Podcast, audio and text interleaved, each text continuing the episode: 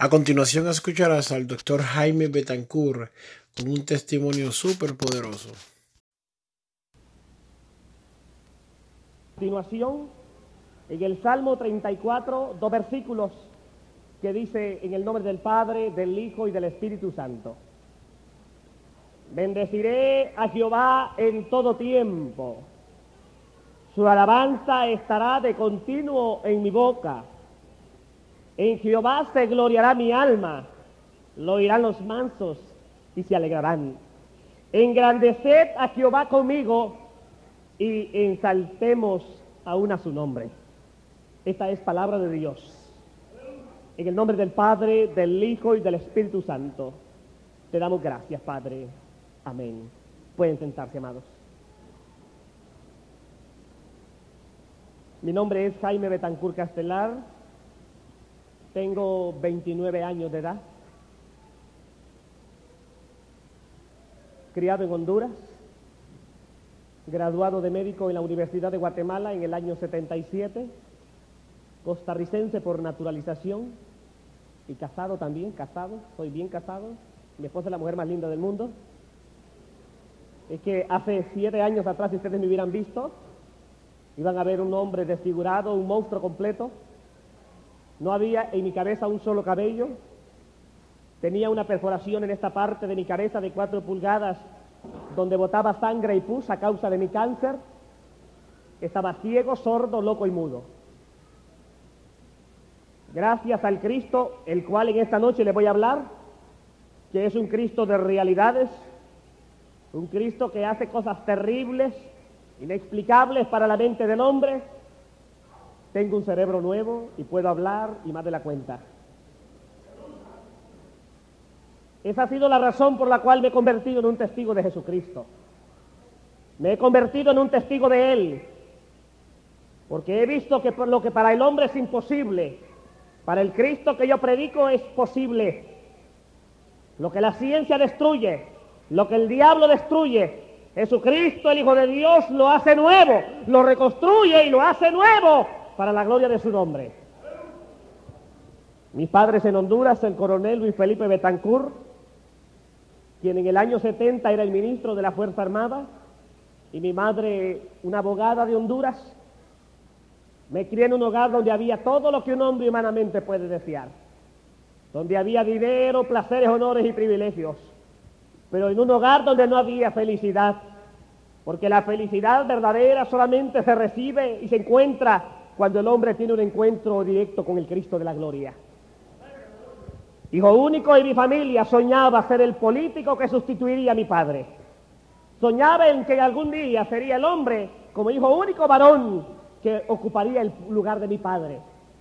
Cuando caminaba con mis padres, con mi padre, ese coronel tan importante, tan influyente, me ponía a su lado y mi padre caminaba en esta forma con una disciplina y a la edad de seis años yo caminaba al lado de mi padre, tatatán, tatatán, porque también me creía un militar, me creía importante, sentía que el orgullo de mi padre era mi orgullo, me sentía el dueño de las tierras y de los caminos por los cuales caminaba. Un país de dictadura. En el año 70 me gradué de bachiller en un colegio de Tegucigalpa, Honduras. El anhelo de mi padre y anhelo mío era que estudiase en una academia militar. En el año 70, cuando me gradué de bachiller, mis padres hicieron la solicitud para que ingresase a la universidad, a, la, a la, Academia West Point de Estados Unidos. Cuando me trajeron, me aprobaron todos los exámenes teóricos y prácticos. Pero cuando me hicieron el examen de estatura, mi estatura era small. Y para ingresar a la mejor academia del mundo tenía que tener una estatura más o menos un poco alta. Eso me quitaba la posibilidad de convertirme en un militar de carrera de la mejor academia del mundo. Pero había otra opción, las cuales mis padres y yo decidimos que debía de estudiar medicina. Ingresando en la Universidad de Guatemala en el año 70, en el mes de febrero. Al llegar a Guatemala, mi vida iba a cambiar drásticamente. Estaría con amigos, amigos que nosotros creemos que son nuestros amigos, porque el hombre sin Cristo confunde la amistad con la enemistad. El hombre sin Cristo cree que aquel que le da un cigarro de marihuana, que aquel que le da un trago de guaro, que aquel que le da un, una marihuana, que le da droga, es amigo de uno. Pero ese es el peor enemigo. Amigo de uno es aquel que le enseña el camino que lo lleva a la vida eterna. Amigo de uno es aquel que le enseña el camino de la vida eterna, que le da la palabra, que cuando uno está preso lo visita, que cuando está enfermo le, lo visita y lo alienta. Pero esos amigos en el mundo no se pueden encontrar, porque los amigos de este mundo siempre fallan, pero hay un amigo que ese amigo es fiel y verdadero, y ese es Jesucristo nuestro Señor. Amados, al llegar a Guatemala me hice de un amigo, un amigo que conforme el tiempo pasaba se fue convirtiendo para mí como un hermano. Un hermano a quien yo estimaba y creía que me amaba de verdad. En una ocasión mi gran amigo me invitó a una fiesta, a una fiesta de gente de la alta sociedad donde se usaba diferentes tipos de drogas. Yo nunca había fumado, nunca me, me había bebido un trago, nunca había sabido lo que era droga, y mi amigo esa noche, por insistencia de él, me invitó a fumar marihuana.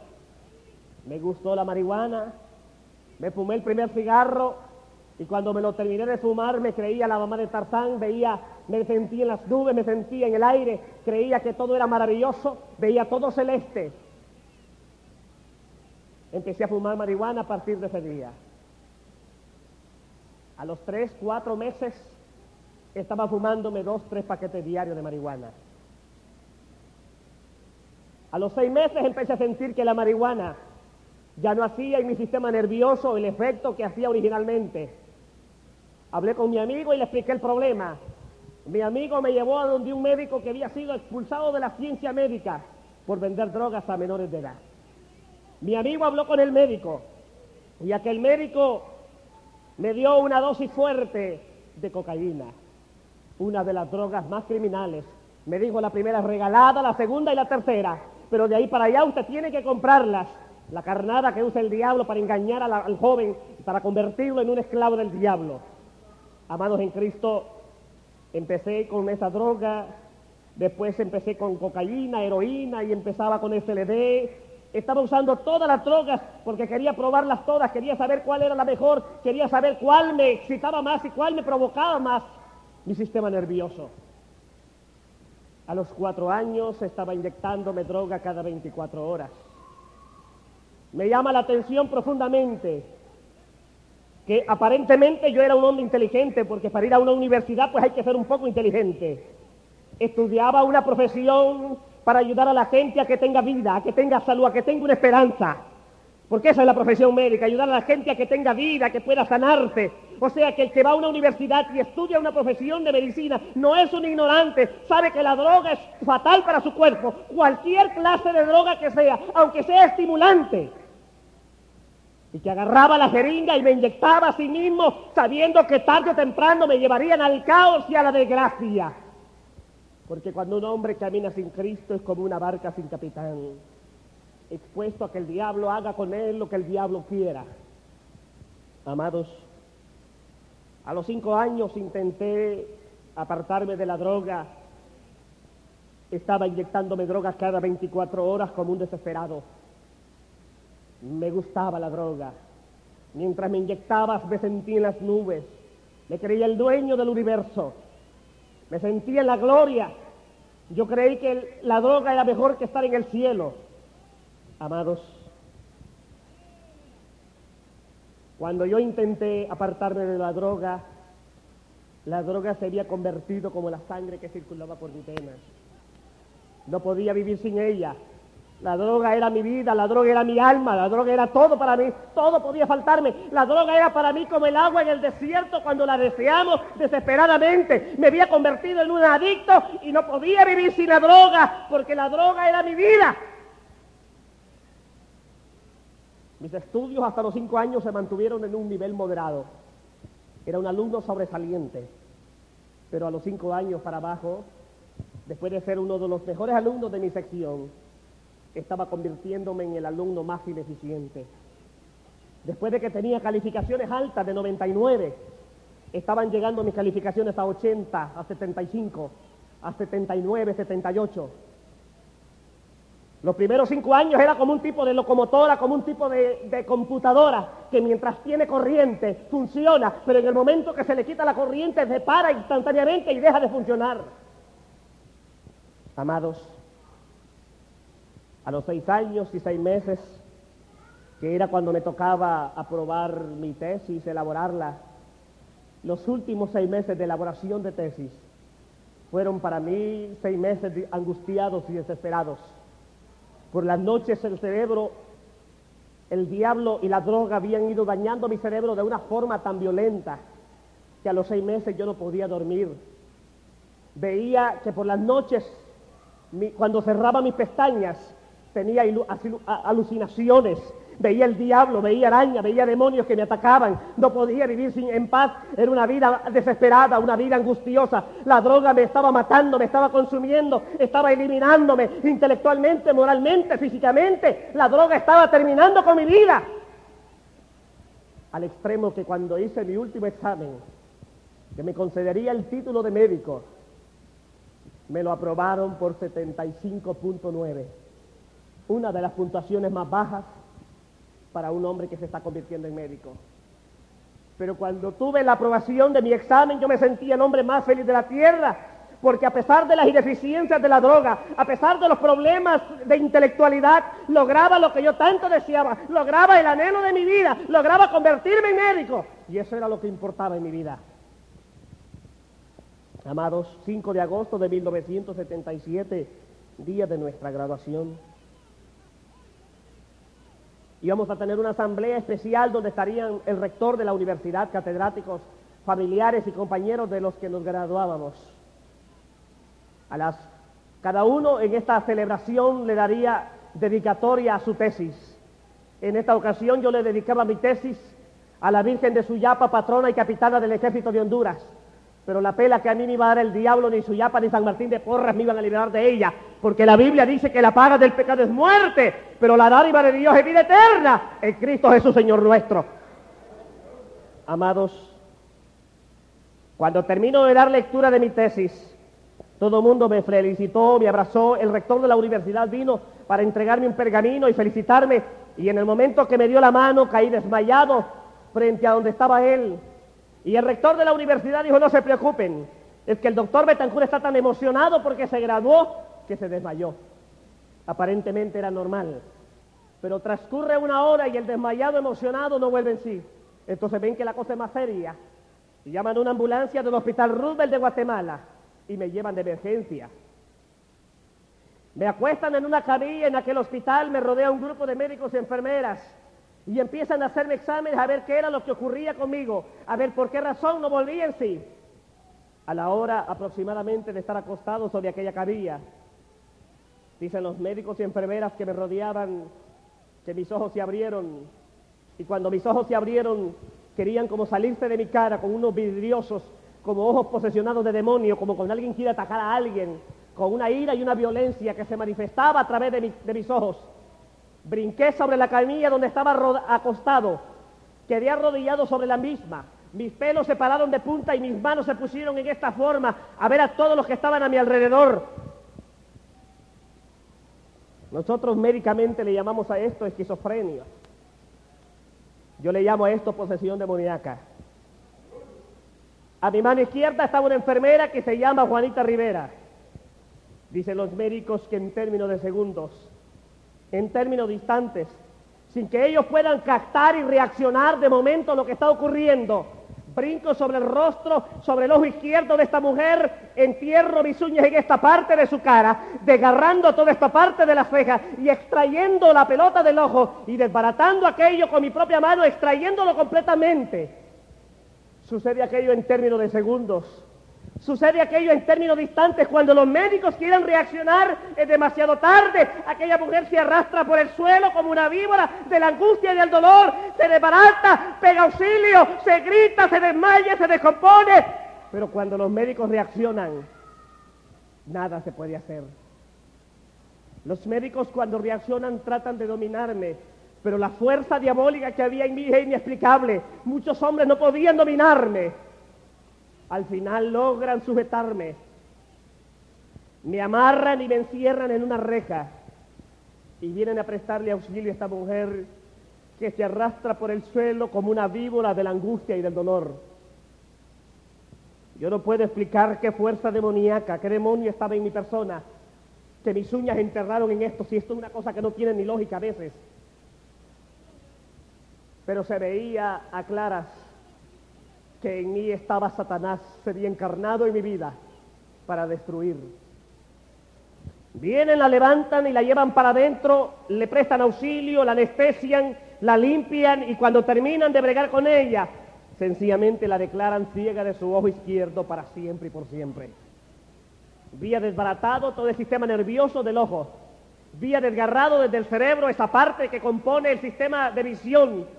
Desgarrando que cuando cada tejido nervioso se revienta desde el cerebro hacia el sistema visional del hombre, uno siente como dolores de parto que se desbaratan dentro de su cabeza.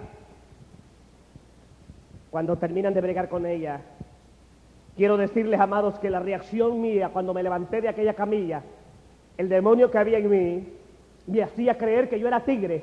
Y aunque no era ni gato, pero yo creía que era tigre y atacaba como tal.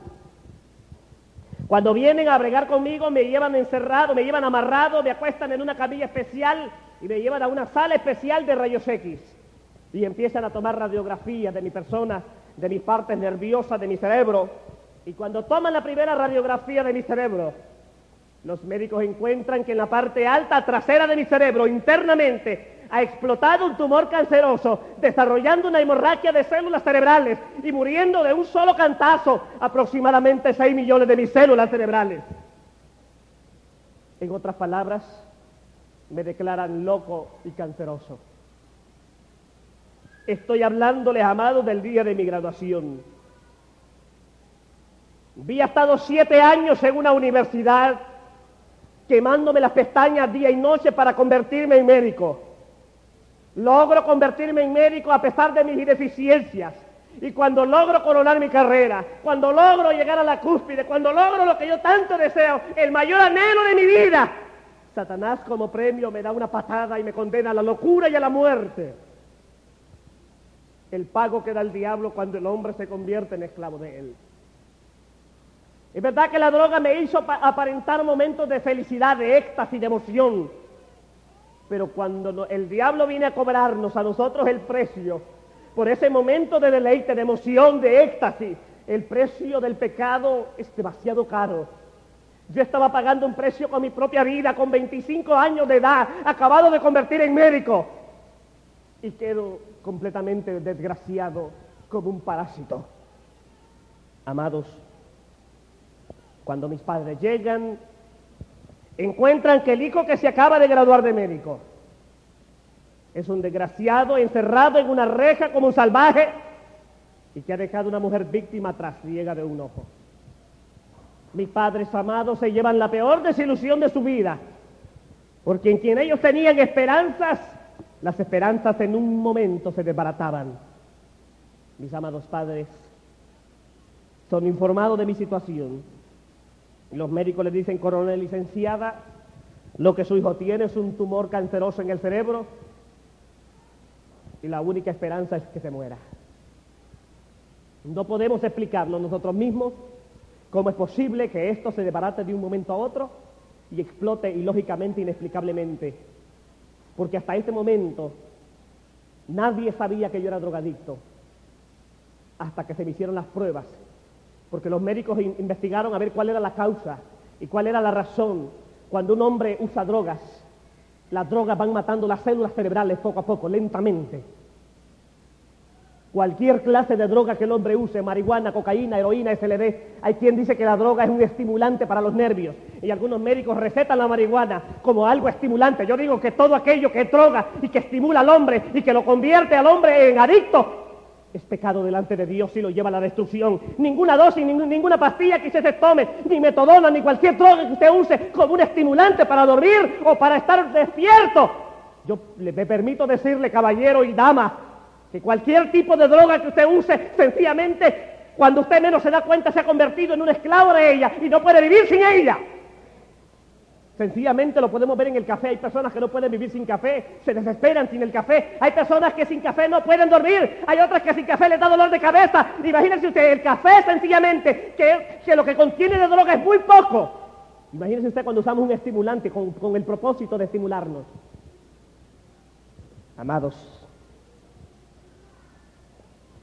mis padres Cuando se les informa de mi situación, hablan con los médicos, porque mis padres decían, bueno, si nuestro hijo va a morir, pues queremos que los días que le queden de vida podamos tenerlo por lo menos cerca de nuestra casa. Pero así como es un loco salvaje, sencillamente si se le tira a alguien encima nos mata. Entonces mis padres le dicen a los médicos que si ellos pueden hacerme algún tratamiento a base de droga o a base de alguna intervención quirúrgica, para ver en qué forma me pueden controlar, que sea como un tipo de loco mongolo, que usted lo agarra de la mano y lo camina si usted camina, porque en la forma como estaba de reaccionario podía matar a cualquiera. Los médicos tienen miedo de meterme mano. Y entonces para quitarse el problema de encima, recomiendan a mis padres que me traigan al Hospital Metodista de Houston, Texas. El mejor hospital aparentemente de América. Mis padres me traen al Hospital Metodista. Empiezan los médicos a hacer un estudio de mi caso, a ver en qué forma pueden complacer a mis padres, dejándome un tipo de loco mongolo. Amados, había un problema también conmigo, y era el siguiente. Al tener un cáncer interno en el cerebro y no tener por dónde drenar lo que el cáncer bota, pues sencillamente ese cáncer aceleraba el proceso de destrucción internamente de modo que los médicos idean o piensan en hacerme una perforación en alguna parte de mi cabeza por donde pueda supurar, por donde pueda drenar lo que el cáncer bota. Y entonces los médicos vienen y rapan mi cabeza, como en toda intervención, en la parte del cuero cabelludo. Rompen mi cuero cabelludo en esta área, rompen el hueso que protege mi cerebro y me hacen una perforación de cuatro pulgadas que quedaría permanentemente abierta hasta que me muriese. Yo le llamo a esta perforación la chimenea del infierno, porque por ahí saldría el tufo maldito que bota un cáncer, y por ahí botaría la sangre y la pus, lo que el cáncer iba comiendo se iba destruyendo.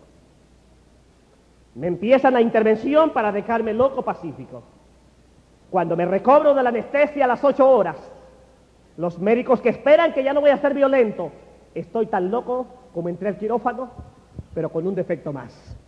Los ilustrísimos caballeros médicos habían cometido un error y en vez de dejarme loco no violento, me dejan siempre igual, pero cometen un error y me dejan sordo de ambos oídos para siempre y por siempre jamás. Los grandes hombres de ciencia, que creemos que todo lo podemos hacer y que lo que nosotros no podemos hacer nadie puede hacerlo, pero hay un médico que es el médico de los médicos y su nombre es Jesús. Aleluya, ¿quién vive?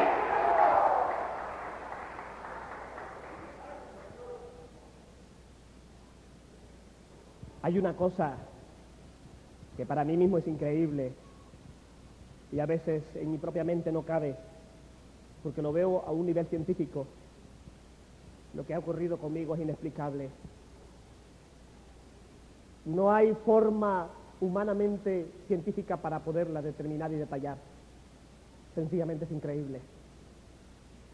Pero hay dos cosas. O es verdad lo que estoy diciendo o estoy loco. Juzguenlo conforme ustedes quieran. Amados, mis padres se llevan otra desilusión, pero nada se puede hacer. Por recomendación de, mis, de otros médicos, mis padres me, llegan, me llevan a Madrid, España, porque aparentemente en Madrid había un médico que era un cancerólogo de primera y que podía bregar conmigo. Mis padres, aunque sabían que yo iba a morir, pero a ellos no les importaba gastar mucho dinero si por unos momentos me tendrían por lo menos cerca, aunque no los, para que no los atacara. Querían darse el placer ellos. Y cuando me llevan a España, me someten a una segunda operación donde estos otros caballeros hijos del diablo me dejan mudo. Mis padres viajan conmigo a Francia y me someten a una tercera y última operación en un hospital metodista de París. Cuando terminan la intervención, estos ilustrísimos caballeros dañan mi sistema visional y me dejan ciego para siempre. Se lo voy a explicar por qué razón. Muy sencillo. Ellos venían y raspaban mi cerebro para limpiarlo lo que ya el cáncer estaba destruyendo, porque el cáncer iba como un demonio que iba comiendo. De modo que cuando ellos raspaban y limpiaban, sencillamente dañaban las partes sensibles del sistema auditivo, sistema visional y de habla. Y entonces al ir cortando, sencillamente iban desgastando el cerebro. Y entonces ustedes saben que el cerebro es el que maneja todo el sistema nervioso del hombre. El hombre tiene, el cerebro humano tiene 13 millones de células. Y cada célula que se pierde es una ineficiencia menos en la vida del hombre. Todas las células del cuerpo son multiplicables, células sanguíneas. Todas las células, células blancas, células rojas. Pero todas las células cerebrales son las únicas que no se multiplican. Las únicas que no se multiplican. Yo tenía 13 millones, tiene todo el cerebro. Yo tenía 6 millones en el derrame, menos de las que tenía que tener. Amados, el director de la clínica, un hombre de principios cristianos, cuando vio el fracaso de su intervención, llamó a mi padre y a mi madre a su oficina y le dijo, coronel licenciada, ya vieron ustedes todo lo que hemos tratado de hacer por su hijo y en vez de ayudarlo lo que hemos hecho es acelerar el proceso de desgaste, hemos acelerado el proceso para que se muera más rápido. Yo quiero pedirles por amor a Dios que no permitan más que su hijo sea operado, porque lo que estamos haciendo es matándolo más rápido, dejen que su hijo muera en paz, porque de por sí lo que le queda de vida son muy pocos días. Me llama la atención profundamente cuando a mí me dijeron, cuando el Señor me sanó, que el médico había dicho estas palabras, que muera en paz.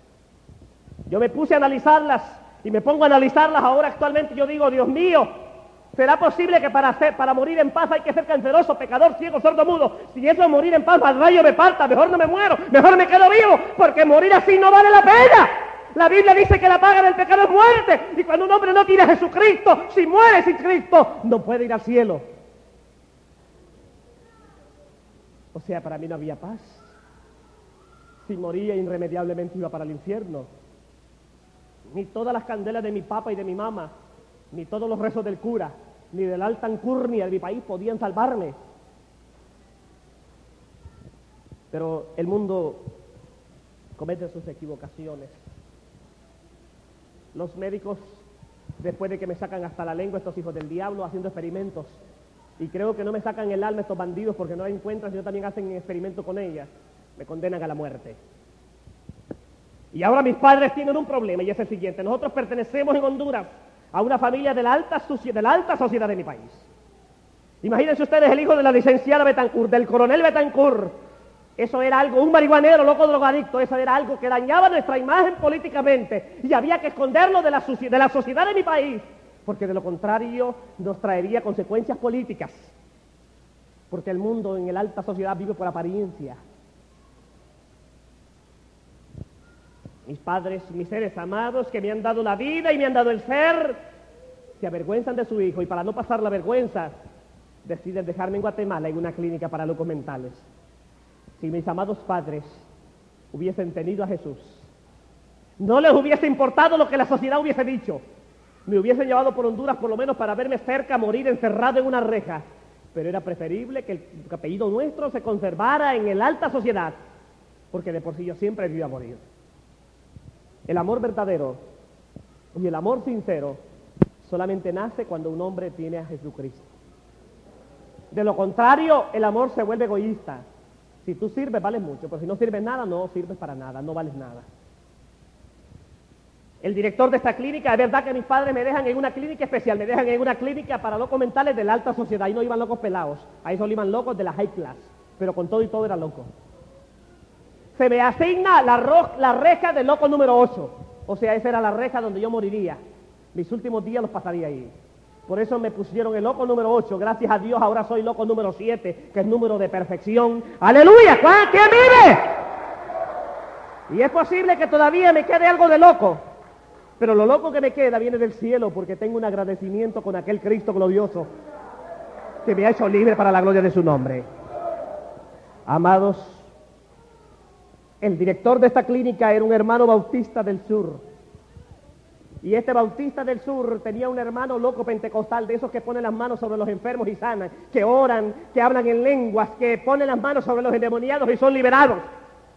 De esos locos pentecostales que a veces algunos saben ni leer ni escribir mucho, Gloria a Cristo Jesús.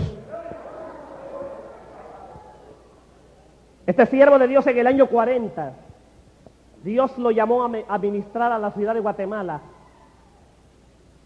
Y cuando llegó a la ciudad empezó a predicar a Jesucristo. Hace tres años el Señor lo llamó a su presencia. Y antes de que no sabía leer casi ni sabía escribir casi. Porque para predicar a Jesucristo, para hablar de las maravillas del Señor y para hablar de la grandeza de Jesucristo, no se necesita ser reverendo ni reventado, sino se necesita tener la unción y amor por las almas que se pierden y por el mundo que se desgarra en el pecado y en la desesperación. Porque ahora los concilios nos han metido en la cabeza que si no somos reverendos reventados no podemos predicar a Jesucristo. Pero yo siempre he creído que muchos reverendos van a quedar reventados en la banca, porque no tienen poder del cielo, aleluya, no tienen unción del cielo. Y eh, la sabiduría y el poder se reciben y se complementan cuando el hombre se arrodilla ante la presencia del Señor. Usted puede estar mucho en un seminario, pero si no se humilla ante el Señor, si no pone al Señor delante de usted, si usted no busca al Señor en santidad sin la cual es imposible ver al Señor, de nada sirve el ministerio suyo. Amados, este pentecostal loco estaba el 10 de octubre de 1977 orando en su casa a las 4 de la tarde. El nombre de este hermano aquí en la tierra se llamaba el reverendo José María Muñoz, conocido en Guatemala como el hermano Chemita. Un hombre terrible, un hombre sencillo, pero lleno de la gloria de Cristo. Un hombre que la junta de oficiales de él se componían de abogados, de senadores, coroneles del ejército de Guatemala, diputados. Y cuando estos abogados y estos diputados hablaban con este pastor, lo respetaban y lo ponían en un lugar especial. Porque a veces nosotros venimos a una iglesia con un doctorado y tal vez nuestro pastor es un hombre sencillo y queremos pasarle por encima al pastor, analfabetos y sencillos, sabiendo que solamente hay un ungido en la iglesia que es el pastor. Y ese es el hombre que Dios pone para dirigirnos y para exhortarnos y para llevarnos al camino que nos lleva a la vida eterna. Amados, este hombre estaba orando en su casa a las 4 de la tarde. Pasaron dos meses y cinco días después del proceso desde que quedé loco y las tres operaciones. Y mientras él oraba en su casa, la voz del Señor vino sobre él y le dijo, siervo mío, quiero que vayas al hospital para locos mentales, que tengo un trabajo para ti. Esa forma peculiar que Dios le habla a sus siervos, que Dios le habla a sus hijos, porque es fácil hablar con el Señor, es cuestión de que querramos hacerlo. Y este siervo del Señor se encaminó para aquella clínica.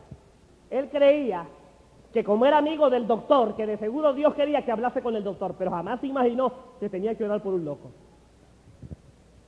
Amados hermanos, las enfermeras y las clínicas donde yo estaba, las enfermeras cuando me iban a dar de comer y se acordaban que le había arrancado el ojo a otra enfermera, me odiaban y me despreciaban. Físicamente era un monstruo, imagínense ustedes, sin un cabello, con una maldita perforación en mi cabeza que tiraba sangre y pus, caminaba en esta forma, porque todas mis células muertas caminaban en esta forma. Cuando las enfermeras me tiraban la comida, me la tiraban al suelo como un perro. Yo tenía que buscarla en cuatro patas y comérmela. Cuando me iban a bañar, me bañaban con una manguera a presión, porque cuando la gente me veía le daba asco y horror. Era una lacra humana. La gente se vomitaba cuando me veía. No valía la pena vivir en esa condición. En verdad que era mejor la muerte. Pero solamente el Señor conoce los caminos y las cosas. A veces yo digo, Señor amado, ¿por qué razón tuve que pasar por un proceso de esta naturaleza para poderte conocer? Pero la palabra de Dios dice lo que tú no entiendes hoy, lo entenderás mañana. Amados, el hermano dice que él entró a la clínica y para entrar a la oficina de su amigo, el doctor de la clínica, tenía que pasar por en medio de donde estaban las rejas de todos los locos. Mi consultorio era la reja número 8. Yo era el más millonario, el más profesional, el más guapo de todos. Amados, dice el hermano José María Muñoz que a él no le gustaba ir a los manicomios, pero que como Dios le había ordenado que fuera, pues fue. Pero dice que como tenía que pasar por en medio de todos los locos, caminó en esta forma así sin ver para uno ni para otro lado, porque los locos que estaban a la orilla no le simpatizaban. Y cuando iba así caminando para el frente hasta llegar a la puerta del doctor, En el momento que iba pasando frente a la reja número 8, aquella voz sublime del cielo vino sobre él y le dijo, siervo mío, mira tu mano derecha y observa el ojo de la reja número 8. Y aquel siervo de Dios que iba en esta forma se fue dando vuelta poco a poco. Y cuando llegó de frente y vio aquello, dijo, Dios mío, qué mundo más horrible, qué cosa más fea, papá. ¿Por qué me hace ver esto tan feo? Porque lo que sus ojos estaban viendo era algo que se salía de lo natural. Y cuando él dijo estas palabras, aquella voz del cielo volvió y le dijo, siervo mío, quiero que sepas que ese loco feo que tú ves ahí va a ser un vaso para mi honra y para mi gloria. ¿Cuántos lo alaban? ¿Cuántos lo alaban? ¡A su nombre! ¡A su nombre! Amados, me llama profundamente las palabras del Señor y a veces me entristecen. Yo imagino que si Él lo dijo, pues tenía razón. Y a veces yo me entristezco cuando yo oigo la voz del Señor que le dice al siervo este, yo no la oigo, pues me lo dicen a mí después. Loco feo. O sea que si el Cristo de la gloria me veía feo, imagínense ustedes, amados, si en verdad no era feo. Por eso estoy enojado con él, porque me dijo feo, loco feo. Pero le agradezco porque me recompensó haciéndome bien bonito, pero soy ajeno, ya soy casado. Amados, dice el hermano que entró para adentro. Voy a omitir un poco de detalles porque si no estaríamos toda la noche.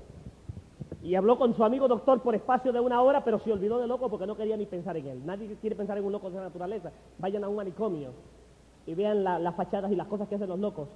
Es triste tener un familiar en un manicomio, amados hermanos. Es una cosa desesperante y angustiosa ver gente que ha estado sana y que de un momento a otro por drogas, por alcohol, por marihuana, por lo que sea, han caído en una cosa tan baja y han quedado desgraciados haciendo cosas horribles y disparatosas. Y habló con su amigo a las 5 de la tarde cuando venía de regreso, que ya se iba, no quería ni pensar en el loco. Y cuando salió de regreso, que iba con el doctor a su lado, Dice que él iba casi corriendo porque no quería volver a ver a aquel loco. Nunca jamás en su vida, jamás quería ver a ese loco. Pero cuando iba frente al loco número, número 8 que iba corriendo él para afuera, aquella voz del cielo volvió y le dijo, siervo mío, quiero que vayas y ores por el loco de la reja número 8. Y aquel siervo del Señor empezó a temblar y le dijo, Señor, ¿tú sabes lo que me estás pidiendo? Me está pidiendo que vaya a por ese loco feo y horrible, Señor. No ve que ese loco me agarra, me mata, me come, Dios libre. Yo no voy. Voy a omitir detalles. Y cuando el Señor le respondió, le dijo, siervo mío, quiero que sepas que el que va contigo es más poderoso que el que está en ese loco.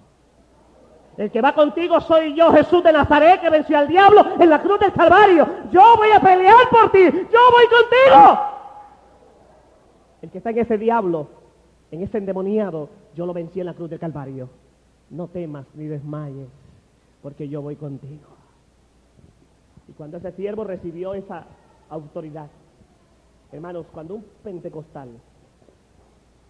cuando un siervo de Dios recibe un impacto del cielo de esta naturaleza, yo le garantizo a usted que no hay demonio que lo pare. Amados, el, hermano Chemita le dice al doctor que le abra la puerta del loco número 8 para orar por él. Y el doctor se quita los anteojos y lo queda viendo de pie a cabeza. Y le dice, don Chemita, ¿usted sabe lo que me está pidiendo? Me está pidiendo que le abra la puerta del loco más peligroso de esta clínica. No ve que si este loco lo agarra, se lo mata, se lo come. Don Chemita me da la impresión que usted también está medio loco.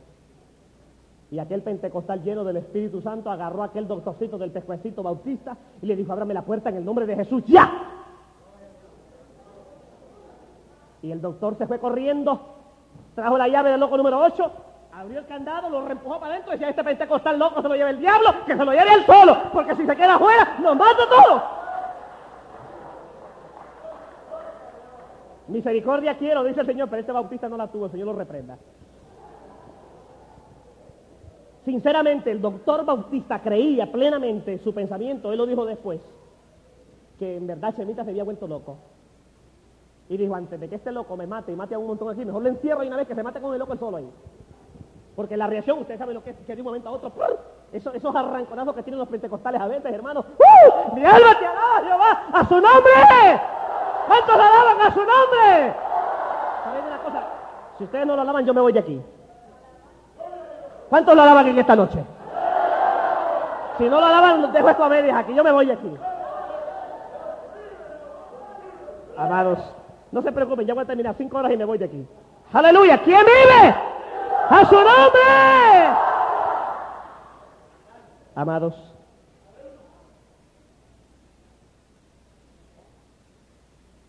cuando entró adentro de la reja, el loco Betancur estaba de espaldas porque yo siempre pasaba arañando las paredes. Mi forma de caminar era esta por tanta célula muerta. Científicamente, yo puedo probarles a ustedes que tenía un cáncer. Y como médico lo creo. Pero como siervo de Dios, yo digo que lo que había en mí era una legión de demonios. Porque el Señor le dijo a su siervo, el que va contigo es más poderoso que el que está en ese loco. Amados, el demonio que había en mí me hizo sentir que algo había dentro de aquella reja, porque los demonios no resisten a la presencia de Dios. Y ese endemoniado que estaba de espaldas dicen que empezó a darse vuelta. El doctor llamó a toda la gente que trabajaba en la clínica, porque él creía que iba a haber un show, que el pentecostal se iba a morder con el loco, pentecostal con el otro a- marihuanero, y que el pentecostal se iba, que ellos esperaban que iban a ver algo gracioso y fantasioso ahí. Y cuando este loco empezó a darse vuelta y empezó a brincar, porque el demonio me hacía sentir que algo había dentro de aquella reja, ese loco empezó a brincar y a saltar, a brincar y a saltar, a brincar y a saltar. Y cuando estaba a corta distancia para caerle encima al siervo de Dios, dicen los testigos, médicos, enfermeras y enfermeros, que este siervo del Señor levantó su mano izquierda al cielo y en el momento que la levantó, Dicen los testigos que un rayo de luz cruzó el techo del edificio. ¿Cuántos lo alaban? A su nombre. ¿Quién vive? ¿Quién vive? A su gloria. La luz en aquella habitación era tan intensa que el director de la clínica dijo, auxilio, un incendio, un incendio. Y el pentecostal le dijo, no señor, esto no es un incendio, esto es el Espíritu de Dios que ha venido para libertar a este oprimido del diablo.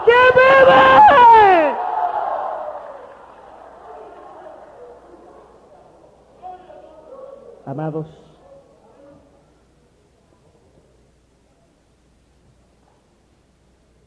el hermano, dicen los testigos que cuando esa luz entró a aquella habitación, ese loco que venía violento quedó paralítico en esta forma sin moverse para uno ni para otro lado. Y ese siervo del Señor, hombre sencillo, porque Dios usa gente simple y escoge a aquellos que quieran hacer la voluntad de Él. Este es un poder que le está permitido a todos, pero para obtenerlo tienen que sacrificar su carne, cuerpo, su espíritu a la alabanza de nuestro Dios.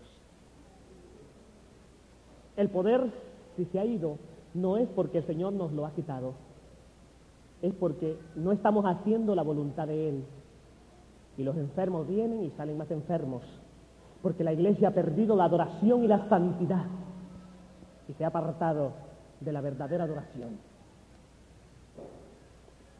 Amados, dice, ese loco quedó paralítico sin moverse para uno ni para otro lado, y ese siervo de Cristo, lavado con la sangre del Cordero de Dios que quita el pecado del mundo, caminó hacia mi frente, hacia mi persona, y puso su mano derecha sobre mi frente. Y sus palabras fueron estas. La sangre de Jesucristo tiene poder. La sangre de Jesucristo tiene poder. Y en el nombre de Jehová Dios de los ejércitos, te ordeno, espíritu del diablo, que salgas fuera de este cuerpo, porque este cuerpo va a ser para el Señor. Estas señales seguirán a los que creen. en mi nombre, en el nombre de Jesús, pondrán sus manos sobre los enfermos y sanarán. Echarán fuera demonios. Ese es el Cristo que yo predico.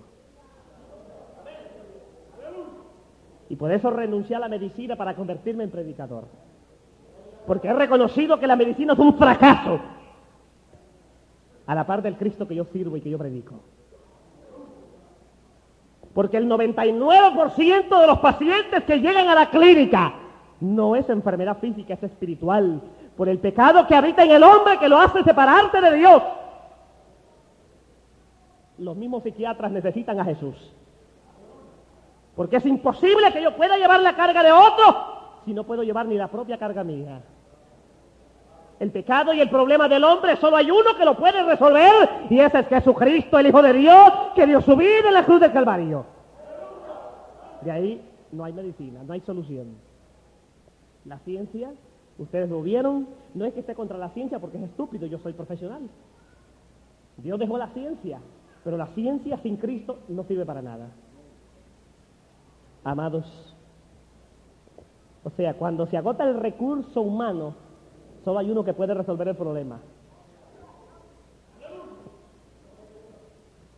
Y cuando este hombre terminó de decir estas palabras, ese loco cayó al suelo desmayado.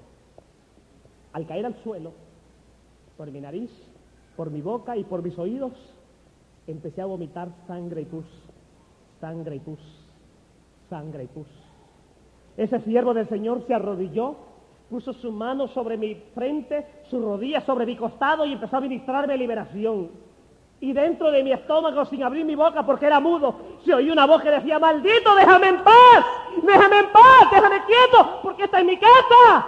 Y él le decía, la sangre de Jesucristo tiene poder, tiene poder, tiene poder, tiene poder, tiene poder, tiene poder. ¡Uh!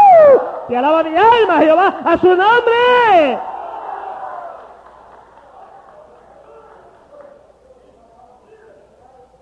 Una de las cosas que a mí me llama la atención es que a mí ningún pastor como Pablo me lavó el cerebro. A mí me lo lavó Jesucristo, el Hijo de Dios. ¡A su nombre! A mí nadie me engañó ni nadie me metió la Biblia a la fuerza.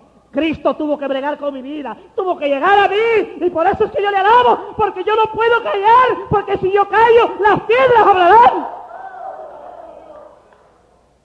Y aunque para el mundo a veces sea locura, pero esta locura vale la pena tenerla. Amados, la perforación que había en mi cabeza era como ver la boca de un vaso.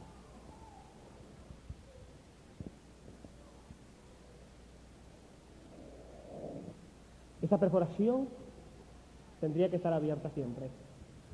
Mientras este hombre oraba, invocaba la sangre de Jesús. Ese hueso que había sido cortado empezó a cerrarse. Alábenlo, hermanos. Empezó a cerrarse. El cuero cabelludo empezó a estirarse. El cuero cabelludo empezó a estirarse. Empezó a estirarse, el hueso se fue cerrando, se fue cerrando, se fue cerrando, hasta quedar completamente cerrado por el poder del Espíritu de Dios a su nombre. Era algo, era algo incógnito, algo que humanamente, a veces yo digo, Señor amado, de verdad yo soy Jaime Betancourt, ¿no será que soy de otro planeta? Porque en mi propia mente finita no, no cabe eso. Pero sencillamente tengo que aceptarlo. Porque aquí estoy yo, y esto no es cirugía plástica, caballeros, esto es pelo de verdad, esto no es ni peluca. Yo no soy calvo, miren ustedes, fue que me corté el pelo ayer de un barbero que casi me deja, me vuela la cabeza, pero yo soy peludo, gloria a Cristo, porque el Cristo que yo predico hace las cosas perfectas, hace las cosas bien hechas, a su nombre. Y para que un hombre renuncie a la medicina para ser predicador, pues algo terrible tiene que haber ocurrido con ese hombre. O estoy loco de verdad, bueno, tengo un poquito todavía. Aleluya, gloria a Cristo Jesús. Pero cualquiera se vuelve loco, amados, en esta situación. Cualquiera se vuelve loco, ¿verdad? A su nombre. Amados, a los diez minutos de ese hombre estar orando por mí, Jaime Betancourt Castelar, médico, canceroso, ciego, sordo, locomudo, abrió sus dos ojos, que estaban muertos y condenados por la ciencia, y empecé a ver en español, con los dos ojos bien pelados, a aquel hombre que estaba encaramado sobre mí. Cuando vi a aquel hombre que estaba como encaramado sobre mí, yo no pude entender lo que estaba ocurriendo. Como lo vi así tan bruscamente, así orando y orando cosas raras, abrí mi boca que estaba muerta y condenada por la ciencia y dije estas palabras, Señor, ¿qué me está haciendo? ¿No vio usted que yo soy el hijo del coronel Betancourt? Le voy a decir a mi padre que lo mande a fusilar porque usted me tiene secuestrado. Estaba viendo y estaba hablando y estaba mandando a matar ya también.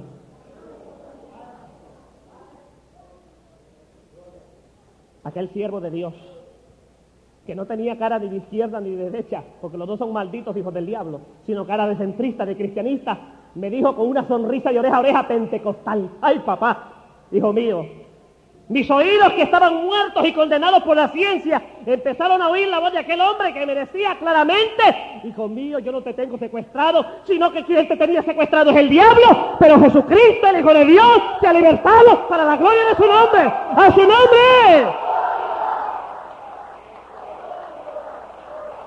Aleluya.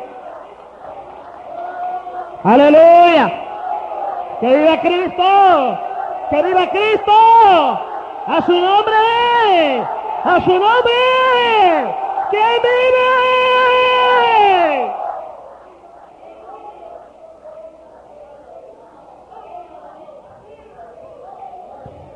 Aleluya. Aleluya.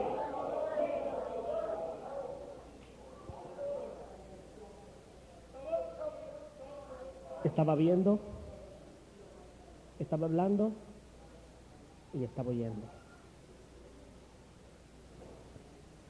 El director de la clínica y los demás. El primero que habló fue el médico director, el bautista. Cuando yo que yo dije mis primeras palabras,